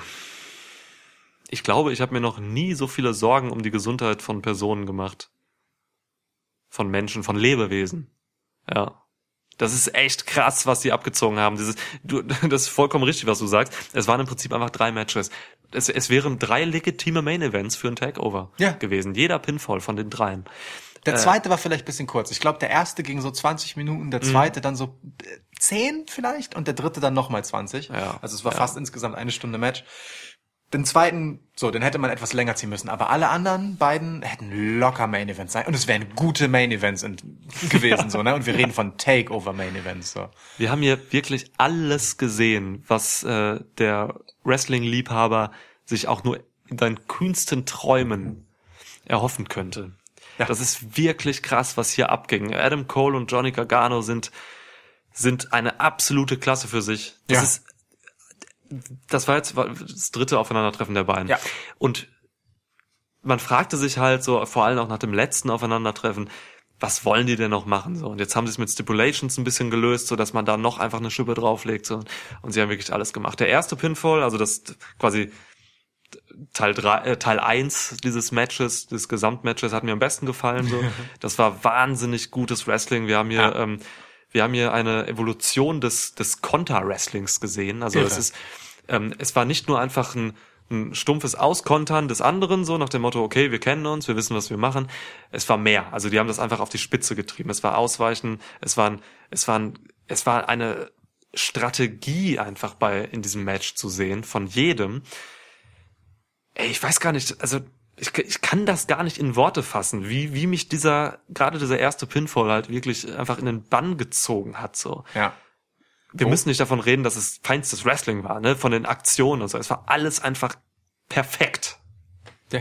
Leck mich am Arsch. Punkt. Also alles, was äh, Mia Yim gegen Shayna Baszler an Chemie hat vermissen lassen, haben die beiden offensichtlich aufgesaugt und was weiß ich was noch. Weil, Ja. also wie gut funktionieren diese beiden Männer zusammen im Ring. Ja. Ist völlig irre. Ähm, gerade der Einstieg des Matches, äh, wie du gerade schon angedeutet hast, mit dem, also wo tatsächlich einander ausgewichen wurde, sich durch Moves durchgeschlüpft, dann haben beide gleichzeitig den gleichen Move angesetzt, dann gab es einen kurzen Stare-Down. Das war einfach nicht nur vom Wrestling her, also vom, von, von der reinen Aneinanderreihung von Bewegung, sondern auch einfach von, von der Geschichte her und von der Attitüde einfach so gut erzählt. Das ja. war einfach richtig, richtig stark. Und auch als es dann losging, ähm, hat es eine wunderbare Dramaturgie und immer wieder diese Momente halt, wo es dem einen gelingt, äh, cleverer zu sein als der andere. Also dieses Motiv, dass die beiden sich schon echt gut kennen und äh, viel gegeneinander gewrestelt haben Ja. ähm, und auch aufmerksam beobachtet, das wurde immer wieder aufgegriffen für so Momente und hat die ganze Zeit eine irre Spannung hochgehalten, weil im Endeffekt, also ich hätte mir jeden Ausgang vorstellen können. Ich habe von vornherein gesagt, Adam Cole wird das Ding holen. Du warst bei Gargano, weil äh, die anderen beiden ähm, Undisputed-Kollegen äh, nicht ihre Matches gewinnen konnten. Du hast gesagt, sie gewinnen alles oder nichts. Ja, alles oder nichts. Ähm, aber ey, also ne, spätestens nach Fall 2, wo es natürlich 1-1 stand, also war nach jeder zweiten Aktion einfach so, okay, jetzt kann legitimerweise der Pin kommen und dann ist das Ding durch. Aber es ging noch 20 Minuten. Es ging noch 20 Minuten. Aber Ja, bleiben wir vielleicht beim ersten Fall. ja, Äh, der war super clever gemacht. Johnny Gargano hat seine harte Seite quasi wiederentdeckt. Was heißt wiederentdeckt, aber wirklich wieder ausgelebt auch. Ja. Ähm, Finde ich sehr gut. Äh, und sich dann einfach den Stuhl vom Ring-Announcer gegriffen. Ich finde immer noch eine Frechheit, dass der Ring-Announcer die ganze drei Stunden schon auf diesem unbequemen Stahlstuhl sitzen arme muss. Kerl, ey. Ja. Ähm, aber den hat er sich genommen und damit einfach Adam Cole angegriffen. Dadurch hat Adam Cole zwar den Fall per Disqualification bekommen, aber hey, das zweite Match war ja ein Streetfight und Johnny Gargano hatte seine Waffe bereits in der Hand und konnte fröhlich weiter eindreschen. Fand schön, ich ja. sehr, sehr schön gelöst von Johnny Gargano. Und Cole hat den Stuhl erst reingebracht quasi, um Ja. das noch zu ergänzen. Ähm, eigentlich nur als Ablenkung für den Ref, damit er ähm, Gargano Stimmt. aus Verzweiflung einfach in die Eier treten kann. Stimmt, richtig, Ja. richtig, richtig. Gargano hat ja noch in den, aus Aber Low Blow aus. das ist es. Und dann daraufhin hat Gargano eben wieder ähm, einfach die antizipiert und einfach das aus der Situation gemacht, was du gerade beschrieben hast. Ja. So, ne? Es ist einfach, es war diese, keine Ahnung, also es, es gab zu keinem Zeitpunkt in diesem Match das Gefühl für den Zuschauer, dass, ähm, dass die beiden nicht ständig in direktem miteinander quasi dieses Match gestalten. So, sie waren immer im, das hat Morrow oder Beth Phoenix, glaube ich, gesagt, dass sie immer im Kopf des anderen sind. Ja. Es wurde einfach, also äh, niemand war isoliert in diesem Match, wie das eben zum Beispiel bei Mia und äh, Shayna so der Fall Ja. war, so, wo jeder nur auf sich geguckt hat und dann ein bisschen ah, kommt der andere da und da. Die waren immer zusammen in einer wirklichen Einheit so. Und Ja. das, das war unfassbar. Und generell, ähm, also dieses, dieses Match, das kann man glaube ich auch noch sagen, hatte eigentlich tatsächlich alle Elemente eines Wrestling-Matches tatsächlich drin. Ich wüsste nicht, was da fehlte. Es war alles dabei. Also alle, es wurden, es wurden alle Stile auch abgefahren. So. Es gab, das, es gab teilweise Segmente, die man bei WWE wenig sieht, die so bei von, die bei New Japan Pro Wrestling zum Beispiel immer sind im G1. So da machen sie es immer ganz gerne, dass, dass auch mal so ähm, plötzliche Geschwindigkeitserhöhungen kommen, wo dann beide Wrestler irgendwie sich mit jeweils drei Moves total heftig beackern, aber quasi so eine Art No-Selling machen, weil sie immer wieder denken, ah, fuck, ich komme jetzt noch mal mit einem ich kontere jetzt mit einem Move einfach nochmal, obwohl ich gerade was eingesagt habe. So. Ja. Ähm, das sieht man bei äh, New Japan tatsächlich sehr häufig. Und äh, das, selbst das hatten sie jetzt hier. Und das ist tatsächlich auch relativ unüblich. Das Hin und stimmt. wieder mal bei Takeover dabei. Man sieht es bei WWE, wenn dann halt als sehr langsam, ne? Wenn du so diese typischen, den Chop-Austausch zum Beispiel hast, so. Ja, oder halt mit einem Move, dass mal einer Genau. irgendwie gerade mal Ja. einen heftigen Signature-Move von einem einsagt und dann direkt wieder aufsteht Ja, genau. und kontert also einmal, aber nicht halt dreimal oder viermal. Ja, Und deswegen ist einfach alles dabei. Ich kann mich wirklich nicht genug ergötzen. ja. Das, also da ist auch so viel passiert. Es, das, können- das können wir gar nicht alles rekonstruieren. Nein. Ähm, komm, also erster Fall hatten wir. Ja. Ähm, der zweite Fall, äh, also es ging dann, äh, kaum war das Match ein Street Fight, ging es auch ein bisschen durchs Publikum durch. Das war sehr schön. Gargano hat äh, sich sehr in also ich mochte das Motiv sehr gerne, wie Johnny Gargano seine Blutrünstigkeit wiederentdeckt hat. Der hat ja, also ne, ähm, äh, Von Jumper gelernt. Genau, absolut von Jumper gelernt. Ähm, hat sich diese Kante aus dieser Storyline bewahrt, auch wenn er jetzt wieder ganz klar als Face positioniert ist wie vorher, aber diese Kante hat er zum Glück mitgenommen und sich bewahrt. Ja. Ähm, unterwegs einfach einen Trinkbecher von einem Fan aus der Hand genommen und den gegen Adam Coles Kopf geschlagen. Hat dann auch so ganz nonchalant äh, ein Selfie gemacht mit einem Fan, während der Adam Cole halt quasi kurz mal irgendwo Ja. postiert hat. Da, Organisch eingebunden in die Szenerie gerade. Voll. Es war überhaupt nicht isoliert, dass er jetzt aber mal einen Babyface-Move Move raushaut. So. Ja. Nee, der wirkte wirklich so Ja. auch, auch so hastig, Gargano durch die Gegend schleppend und einfach alles, was ihm irgendwie in Cool, den ja. Sinn kam, gegen ihn ansetzen, Ja. äh, einsetzend. Das war großartig. Also äh, das wirkte halt so, ähm, als hätte Gargano gerade einfach legit Spaß an der Gewalt, die er Adam Cole zufügt. So, und das passt halt total gut zu dieser äh, Heel-Storyline, die er eigentlich in der Fehde mit Champa halt hatte, äh, was er sich halt rüber gerettet hat, was seinem Charakter einfach ganz, ganz viel notwendige Kante gibt, weil er sonst ganz furchtbar wäre. Das sind diese Fragmente, die man eben diesem Charakter Johnny Gargano äh, einfach mitgegeben hat. so ne Und äh, Gargano ist tatsächlich wahrscheinlich heute der Charakter, um den man sich am meisten bemüht hat bei WWE. Seinen Ja. Charakter einfach zu, zu formen und immer wieder die Fragmente, die er eben dann auf seinem Weg erlebt hat, äh, anzueignen und sie auch dann wieder rauszuholen an den richtigen Stellen. So. Ja. Und eben da spielt natürlich zu, zu einem massiven Teil die ganze Fehde, diese epische Fehde mit Ja. Tommaso Ciampa. Die beste Fehde im Wrestling der Neuzeit.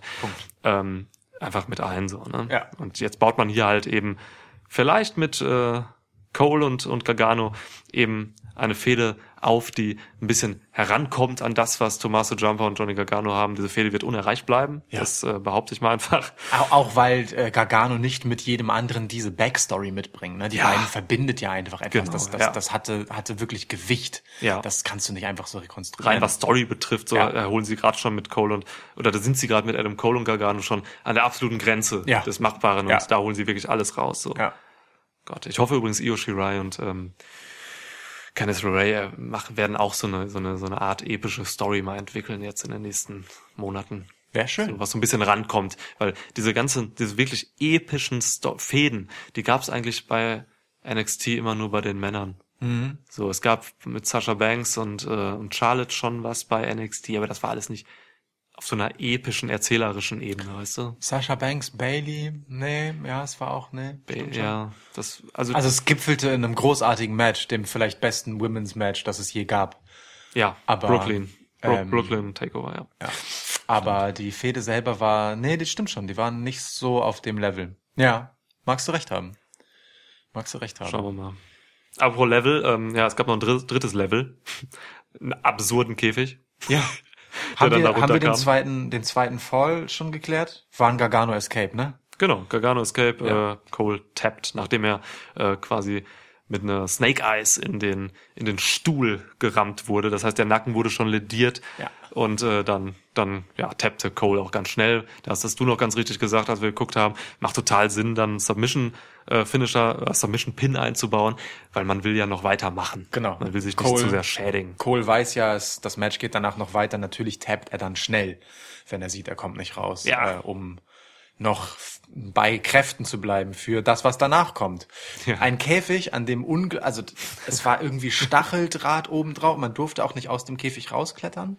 Das Comeback des Stacheldrahts. Wann Ja. gab's das zuletzt bei WWE? Ich glaube wirklich in der wahrscheinlich unrühmlichen ECW Comeback Zeit. Wahrscheinlich, ja. Ähm, aber es kam dieser Käfig runter, es war Stacheldraht dran, es waren überall Waffen angebracht, verschiedenste, von äh, Kendo-Sticks über Sledgehammer, eine Kuhglocke, die leider nicht zum Einsatz kam. Warum kam die entdeckt. Kuhglocke nicht zum Einsatz? War, glaube ich, die einzige Waffe, die nicht benutzt wurde. Mein selbst Gott. selbst Ja. der Feuerlöscher wurde eingesetzt, aber nicht Ja. die Kuhglocke. Es hätte, Ja. ah, ärgerlich. Naja, Mehr ähm, Kuhglock, Kuhglocken im Wrestling. aber als dieser, Texano. dieser, dieser Käfig runtergelassen wurde, hat, äh, hat Adam Cole durchaus verängstigt mit einem gewissen Respekt geguckt und Johnny Gargano hat gerade so Satanisch gelacht. blutdurstig, mordlüstern. Ja. Geil. Ich, also ich mag das total gern, dass ausgerechnet Johnny Gargano der Typ ist, der das geil findet. Ich meine, das ist halt also in wahrscheinlich 80 Prozent der härtesten Matches der NXT-Geschichte war Johnny Gargano beteiligt. Ja, So. klar, auf jeden Fall. Also, das ist voll der gute Punkt. Also, ähm, ja, ich habe das wahrgenommen, aber ich habe es nicht analysiert, während wir es geguckt haben. Mhm. Das ist tatsächlich total interessant, dass, äh, weil, weil es zeigt eben, Adam Cole hat diese, hat diese dunklen Geschichten nicht durchgemacht. Ja. Johnny Gargano hat es durchgemacht und, und weiß jetzt, okay, ich kann mich hier reinlegen jetzt in diese dunkle Seite von mir Ja. und eben diesen, diesen Scheiß hier nutzen und so. Johnny Gargano war ja auch Voll. der, der die ähm, Street Fight Stipulation haben wollte. Ja. Und der auch, glaube ich, die meisten Waffen geholt hat. Er hat zum Beispiel den Sledgehammer geholt. Ja, richtig. Und den Barbed Wire, er hat ein Stück von Stacheldraht nachher ausgeschnitten. Um Gottes Willen, stimmt, Johnny Gargano, du Biest. Du Bastard. Johnny Gargano gegen Brock Lesnar, sofort. Das war ein verrücktes Match. Das Gargano gewinnt. Oh, Gargano gewinnt äh, mit einem Gargano Escape. ich glaube nicht, dass, dass man Brock, ja, ja, okay. Brock Lesnar submitten. Kannst du dir eine Tap-Out-Niederlage von Brock Lesnar vorstellen? Nee, das letzte, ich glaube, die letzte wirkliche Aufgabe von Brock, nee, es war keine Aufgabe. Ähm, er ist mal ohnmächtig geworden Ja. in Hell's Gate vom Undertaker. Ja, ja. Und äh, wurde dann ausgezählt, quasi, oder ja, Referee Stop, ne? Ich glaube, näher ran kommt man tappt noch nicht. der Nein, auf keinen Fall. Egal. Ähm, Matt Riddle vielleicht. Matt Riddle wird ihn vielleicht mit der Bro-Mission irgendwann mal tappen. Die beiden haben so eine Twitter-Fehde, die eigentlich nur von Matt Riddle ausgeht. Matt Riddle sagt halt wirklich seit langer Zeit, dass er Brock Lesnars Karriere beenden will. ja. Ich würde es geil finden. Ein geiles Match. Das wäre ein heftiges Match. Wobei ich vom Match her da noch, ich würde zum Beispiel lieber Cesaro gegen Brock Lesnar sehen als Matt Riddle oder so. Matt Kann Riddle man- stelle ich mir auch, also ist in den Top 5 meiner Brock Lesnar Lieblingsgegner, aber Cesaro würde ich gerne sehen, einfach so von der Härte und Stiffness. Ja. Ah, der wird leider nicht an den Punkt kommen, wo er gegen Brock Nee, Lesnar fäden leider kann. nicht. Naja, Egal. Ähm, kommen wir zurück zu Adam Cole gegen Johnny Gargano. Das ist nämlich noch viel schöner als Cesaro gegen Brock Lesnar jeweils sein könnte. Ja. Jemals sein könnte. Ähm, ja, der letzte Fall war dann halt irre. Ne? Also äh, wir müssen uns kurz daran erinnern, die beiden haben bereits eine halbe Stunde und davon zehn Minuten Street Fight in sich drin und hinter sich. ja. Drei noch, Canadian Destroyers. Ja, und noch 20 Minuten brutalste Scheiße vor sich. Da ist, also es fing halt an mit einem Kendo-Stick Exchange, Exchange äh, Schlagabtausch, Stockschlagabtausch. Ein guter Stockschlagabtausch. Stockschlagabtausch. Ja. Den, ähm, also der war auch nicht zimperlich. äh, und gipfelte dann letztendlich damit, dass beide sechs Meter in die Tiefe stürzten. Da, das ist so das Ganze in zusammengefasst. alles dazwischen war halt ein einziges Kinnra Kinnlade runterklappen. Also was da alles passiert ist. Das aller, aller, aller verrückteste war dieser gottverdammte Canadian Destroyer von Johnny Gargano vom Top Rope. War, welcher Mensch macht denn einen Top Rope Canadian Destroyer? Was bist du denn für ein ignoranter, also wie egal kann denn das Leben deines Gegners sein? Alter, und der war, der war on point. Ja. Alter. Besser Fuck. kannst, besser kannst du den nicht ausführen und, und auch sellen. Fuck. Das ist krass. Und auch cool eigentlich, dass Gargano den Destroyer gemacht hat, weil Adam Cole hat vorher zwei oder drei Canadian Des- Ja. Destroyer angesetzt, wie er es immer macht. Panama Sunrise, glaube ich. Ja. Ähm, und dann macht Gargano eben den Gipfel auf. Er macht den Gipfel auf. Ja, tatsächlich. Öffnet den Gipfel und äh, holt diesen Canadian Destroyer vom Osten Ringsaal raus. Wahnsinn. Noch krasser fand ich tatsächlich ähm, so vom, vom Gefahrenpunkt-Aspekt her diesen Tornado DDT von oben ähm, von Gargano gegen Cole, wo Adam Cole einfach mit dem mit der Stirn auf der Stuhllehne. Da waren nämlich aufgebaute Stühle. Er sollte, glaube ich, dazwischen landen und er landet auf der fucking Lehne. Der Ref ist sofort hingesprintet. Ähm, es ist nichts passiert. Irre. sah krank aus. Ja. ja, ja. Also, aber das könnte man jetzt über jeden Move in dem Match sagen. Ja, ne? Also ziemlich. den, den beiden kommt halt zugute, dass diese Stipulation als letztes kam. Das hast du beim Gucken auch sehr richtig gesagt, weil da geht das Tempo noch mal raus. Mhm. Die beiden haben halt ein paar Meter hinter sich und ähm, gerade bei dem Gefahrenlevel, das man da am Ende hat, ist halt absolute Präzision gefragt. So, da darfst du nicht sloppy werden. Und dann ist natürlich gut, wenn zwischen sehr sehr harten Moves auch immer ausreichend Verschnaufpause ist, weil sie eben die Moves zählen müssen. Und natürlich haben sie das gemacht. Ich meine, Adam Cole hat aus dem aller allerersten Match äh, Angriffe gegen sein Knie äh, bis zum Ende des Matches durchgesellt. Das ist so, war, ja, ne? war ja die ganze Geschichte, weil im Endeffekt sein Shining Wizard Bein ist es Ja. ja, das hast du auch nochmal hervorgehoben. Shining Wizard Bein, ja. Sein Superkick Bein ist es auch, also Ja. ähm, diverse Moves wurden auch dadurch vereitelt, dass er das Gewicht von Gargano nicht tragen konnte auf dem Bein und so. Ja. Äh, das ganze Match durch hat er, hat er das äh, im Kopf gehabt und äh, weiterhin durchgesellt. Sehr, sehr, sehr gut. Große sehr Klasse. schön. Große Klasse. Man kann nichts kritisieren. Nichts. Es gab eine, es gab einen Moment und das ist auch wieder ähm, quasi ähm, obligatorisch dafür, wie gut die beiden sind. Es gab tatsächlich einen in Anführungsstrichen Botch. Das war irgendwann in der Mitte des Matches. Da geht ähm, Gargano zu seinem Slingshot Spear, so kommt von draußen und äh, Cole fängt ihn mit dem Superkick ab. Und der ging so ein bisschen drüber, der Superkick. Ja. Da hat er ihn nicht so richtig erwischt. Und was machen sie sofort innerhalb von einer Sekunde? Ähm, reagieren beide oder antizipieren beide die Situation perfekt. Gargano bleibt noch so ein bisschen halb getroffen auf den Knien und sie wiederholen einfach einen Kick. Cole setzt dann nochmal einen Kick nach. So, das ist Ja. einfach, es ist einfach alles perfekt.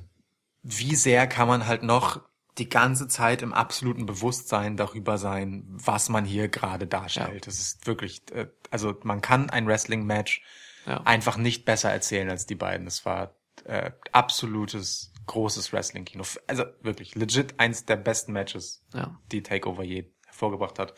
Und Knüpft er an das Jumper Gargano Level an. ja, Voll. Und er ist vielleicht auf einer Ebene zu sehen. Er ist Ja. es mit Sicherheit. Mit Sicherheit, würde ich sagen. Das ist, ist auf einer Ebene zum, zu einem der Gargano Jumper Matches. Ich glaube, drei oder vier waren das. ja, die waren alle geisteskrank. Die waren alle geisteskrank, aber das ist alles mit Adam Cole ist genau auf, auf, auf einem Level mit diesen anderen beiden Top Apropos, Performern. apropos geisteskrank, das war auch das Finish. Ähm, in, in einer Ringecke Hm. gab es, war ein, ein, äh, ein Metalltisch quasi, so äh, über die über die Kante halt quasi äh, befestigt, also so, so als Winkel mehr oder minder. Äh, und da standen die beiden dann drauf, Johnny Gargano sein frisch abgeschnittenes Stück ähm, Stacheldraht dabei. Janice 2. Genau. Und es gab so ein kleines Gerangel und dann stürzten beide halt diese 20 Fuß, also so um und bei sechs Meter, äh, in die Tiefe auf zwei Tische, die im Ring postiert waren. Und äh, Adam Cole hat einfach nur mit letzter Kraft sich halt noch ein Stück gedreht, den Arm auf Gargano draufgelegt und äh, eins, zwei, drei den Pin gescored. Ist herrlich. Ähm, das ist in, auf, es ist wirklich so clever, das so zu erzählen, weil ich meine, äh, die Geschichte von Johnny Gargano ist ja einfach dieses, dieses äh, unglaublich belastbare, superheldenhafte, ich halte alles aus, ich kicke aus allem raus, was beim ersten Aufeinandertreffen der beiden war es, glaube ich, schon ein bisschen einfach auf die Spitze getrieben wurde, weil Gargano einfach nicht tot zu kriegen war Definitiv. in einem, ja. in, in einem Ausmaß, wie es schon genervt hat, so John Cena-esque, könnte man sagen. Ja. Und dadurch, dass Gargano den ersten Fall gegen sich selbst einfach selbst verschuldet hat, indem er sich hat disqualifizieren lassen, stand bis zuletzt eben auf der Kippe. Ist es denn für Adam Cole möglich, Johnny Gargano zu pinnen? Hm. Weil er musste. Ähm, die Stipulation am Ende im letzten Match war Pinfall oder Submission. Aus dem Käfig raus gab es nicht. Ja. Und dann äh, stürzen sie da halt beide quasi runter und wie gesagt, mit letzter Kraft äh, schafft es Adam Cole dann doch das Unmögliche. Äh, und beide blieben dann sehr, sehr lange da liegen. Wahrscheinlich, weil ähm, Gargano einfach überhaupt nicht im Training ist. Er saß eigentlich die letzten Ja. Wochen nur immer im Performance Center mit Rollins, Finn Balor ja, ähm, und so, ne? Hat halt nicht viel gemacht. Und Adam Cole war immer unterwegs und hat seinen Titel verteidigt. Genau. Übrigens auch tatsächlich eine wichtige Sache, dieser Teaser, das Teaser-Video für dieses Match, ähm, dazu vielleicht noch ein Wort. Adam Cole wurde präsentiert als der ähm, Fighting Champion, Total. was total neu ist für Adam Cole, der ja eigentlich so der Coward Heel Typ ist. Und er hat jetzt gegen Leute wie Keith Lee und du hast mich noch darauf hingewiesen, dass Matt, äh, Matt Riddle sogar dabei Ja, war, ja. den Titel verteidigt bei House-Shows. Ähm, das ist schon krass. Das, das positioniert Adam Cole einfach nochmal als oder gibt ihm jetzt nochmal eine neue Ebene dazu, nämlich dass er halt wirklich auch für sich alleine, denn Undisputed Era kam auch bei diesem Match nicht raus, um, um zu helfen, für sich alleine einfach jetzt auch noch der, der starke Wrestler und Champion ist. So. Ja, das, das- ist krass. Von Gargano weiß man, dass das so ist. Ja. Das hat er davon, der Gargano. Das hat das Match aber auch total manifestiert, ne? Also Ja.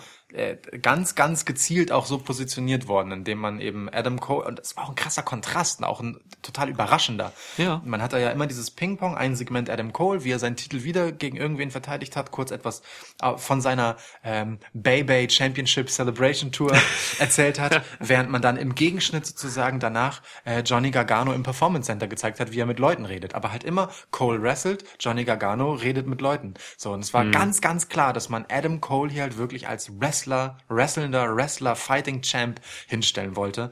Äh, und umso mehr Gewicht hat es halt, dass er den, den unkaputtbaren Johnny Gargano letztendlich ähm, dann besiegen konnte. Also ich glaube, hier hat man nochmal äh, mit Nachdruck dazu beigetragen, Adam Cole als langen, dauerhaften, starken Champion zu etablieren. Und darauf habe ich richtig krass Bock. Wer soll den denn auch nach diesem Match besiegen, so, ne? Ohne Scheiß, also das wird, das wird lange dauern. Ja. Lange dauern, bis Matt Riddle ihm irgendwann den Titel abnimmt. Boom. Boom! Reicht. Reicht. Es reicht, genug. Ja, also nicht, dass ich jetzt genug von NXT hätte. Nie. Aber Niemals. ich bin, also wirklich, ich bin auch fertig jetzt. Ich sag, wie es ist. Wir könnten, ich habe mir eigentlich noch vorgenommen, über das Breakout-Tournament zu reden und so, aber komm, wir machen das irgendwann anders. Das Breakout-Tournament war mega. Mega. Jetzt haben wir darüber geredet. Ja, siehst du, ist doch gut. Haben wir, haben wir analytisch abgehakt. Ja. Ähm, ja, guckt NXT. Es ist immer noch das beste Wrestling-Produkt, das ihr euch reinpfeifen könnt. So. Genau. Ja. Wir hören uns wieder zur SummerSlam Review, zur Geburtstags Edition. Ja. Ähm, irgendwann ist All Out. Äh, es wird großartig. August, verrückter Monat. Yeah. Geil. Ciao. Tschö.